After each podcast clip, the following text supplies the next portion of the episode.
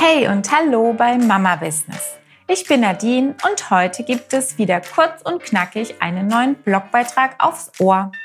Knappe 10 Minuten sind doch eine gute Länge, um dir den Weg zum Kindergarten, die lästige Hausarbeit oder einfach nur eine langweilige Autofahrt ein wenig zu versüßen. Meinst du nicht?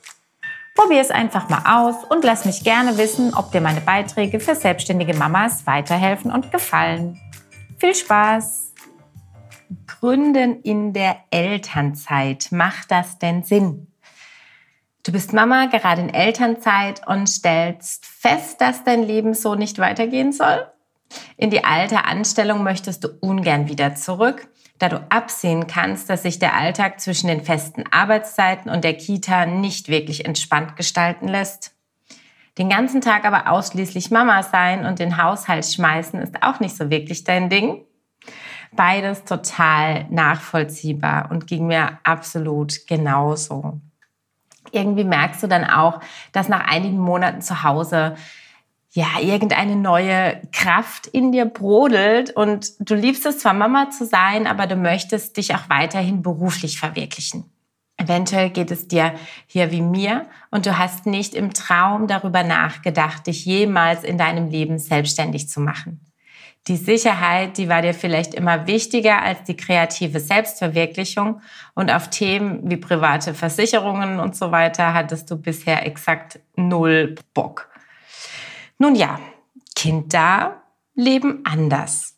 Die Karten werden nochmal neu gemischt. Und wenn du deine Antennen auf Empfang eingestellt hast, bist du auch offen für komplett neue Ideen. Zumindest ging es mir so. Und ich bin unendlich dankbar, dass ich mich aus meinem jahrelang getragenen Korsett lösen konnte und noch einmal bei Null begonnen habe. Und das meine ich exakt so. Und zwar mit Euro-Symbol dahinter. Ich habe mich mit vollem Bewusstsein gegen meinen gut bezahlten Angestelltenjob entschieden. Und das, obwohl ich bereits während der Elternzeit zurück in Teilzeit gestartet bin und mich mit einer 50% Teilzeitstelle und weitaus weniger Verantwortung als zuvor nun wirklich nicht kaputt gemacht hätte. Doch warum machte mich das einfach nicht mehr happy? Die Frage habe ich mir tatsächlich sehr, sehr oft gestellt, weil ich davor wirklich tolle Jobs in Anstellung hatte und sehr viel Verantwortung hatte ähm, und ich auch das als Grund für mich nach langem Überlegen identifizieren konnte.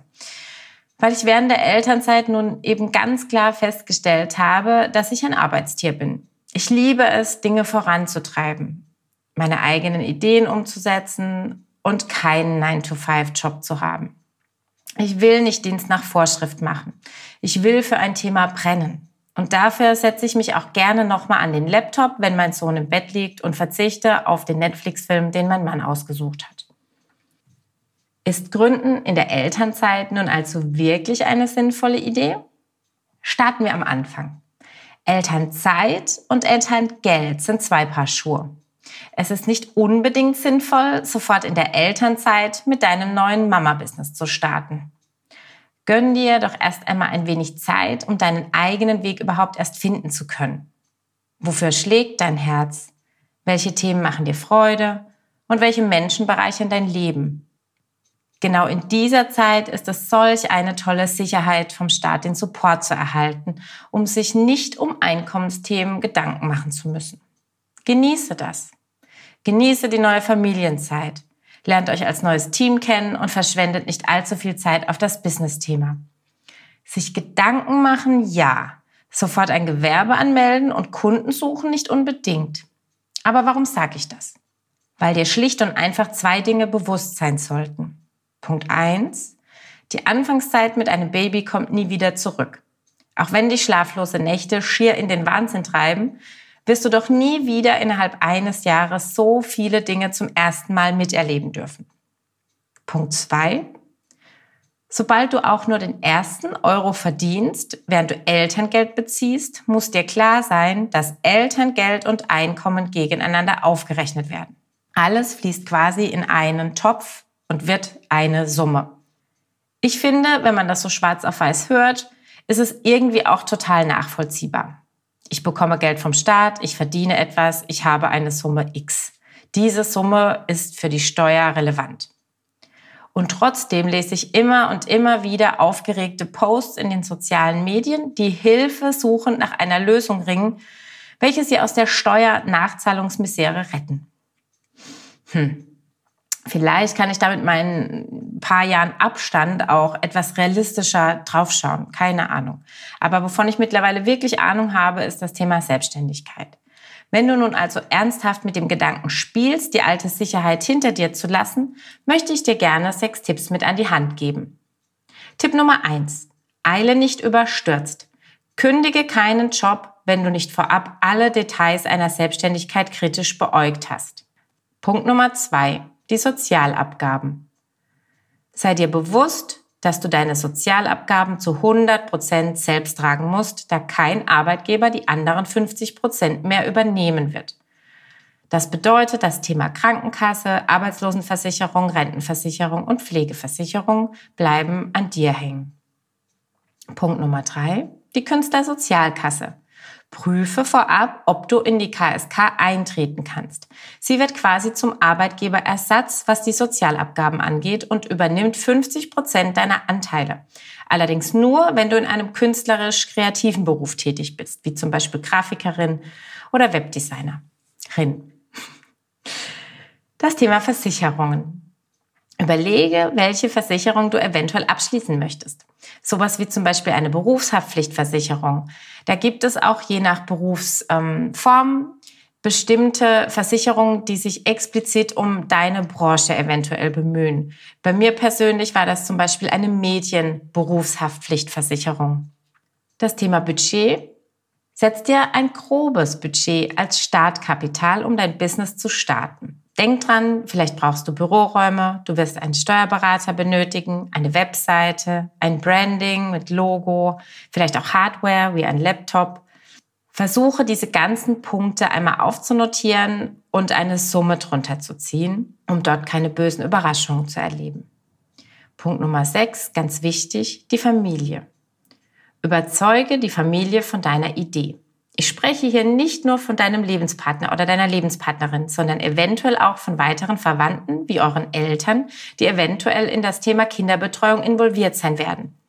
Den Segen müsst ihr euch nicht von allen holen, aber ein gewisser Grad an Unterstützung wäre im Bestfall tatsächlich sehr wünschenswert. Meine Familie konnte die Entscheidung auch nicht nachvollziehen, dass ich in die Selbstständigkeit gehen möchte, da ich doch so einen tollen Job hatte. Doch meine Prio lag auf meinem Mann, der mich zu 100 Prozent verstand und unterstützte. Und trotz allem sollte deine Familie so weit hinter dir stehen, dass feste Betreuungszeiten nicht aufgrund deiner beruflichen Situation stets von neuem zu diskutieren sind. Wenn ihr vereinbart habt, dass die Oma zweimal die Woche den Nachwuchs von der Kita einsammelt, sollte eine Selbstständigkeit nicht immer und immer wieder Diskussionen hervorrufen, weil du ja schließlich in Anführungsstrichen zu Hause bist und man dir das Kind dann vielleicht doch direkt nach der Kita nach Hause bringen könnte. Kommunikation ist wie so oft auch hier alles. In der Liebesbeziehung genauso wie in Richtung Oma und Opa. Zu hoffen, dass das schon irgendwie hinhauen wird, ist kindisch und zu kurz gedacht. Sprich an, welchen Support du dir von der Familie wünscht und versucht einen gemeinsamen Nenner zu finden, der dir genügend Luft zum Atmen gibt. Du verstehst, was ich meine. Das Fazit aus all dem vielen Blabla von eben ist eigentlich nur eines. Bist du noch in Anstellung, ist es egal, wie viel du nebenbei verdienst. Der Betrag ist genauso Einkommen wie das Elterngeld und wird damit für deine Steuer auch angerechnet. Hier gibt es keinen Zaubertrick. Es gibt einen Steuerfreibetrag, der liegt aktuell, wir haben jetzt das Jahr 2020, bei knapp 9.500 äh, Euro. Und den Staat interessiert am Ende einfach nur die Summe deiner Einnahmen. Das ist alles.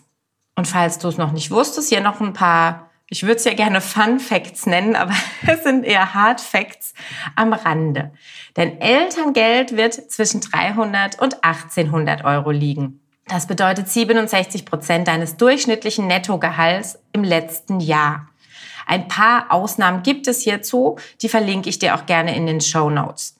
Und wenn du nebenher mehr als 30 Stunden die Woche arbeiten gehst während deiner Elternzeit, verlierst du deinen Anspruch sogar komplett. Sobald du also über diese 30 Stunden kommst, endet deine Elternzeit und damit auch deine sozialversicherungsrechtliche Beschäftigung. Die Familienversicherung bei deinem Ehepartner, ähm, also wenn du bei deinem Mann oder Frau mitversichert bist, dann ist das nur bis zu einem monatlichen Einkommen von 385 Euro möglich. Und das darf auch nicht hauptberuflich ausgeübt werden.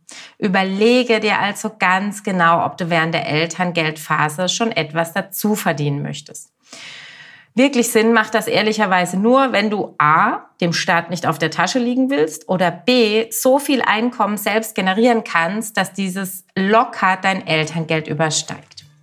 Hör dir auch gerne die Folgen mit Markus, meinem Anwalt und mir an. Hier haben wir auch immer viele, viele rechtliche Tipps rund um das Thema Mama macht sich selbstständig.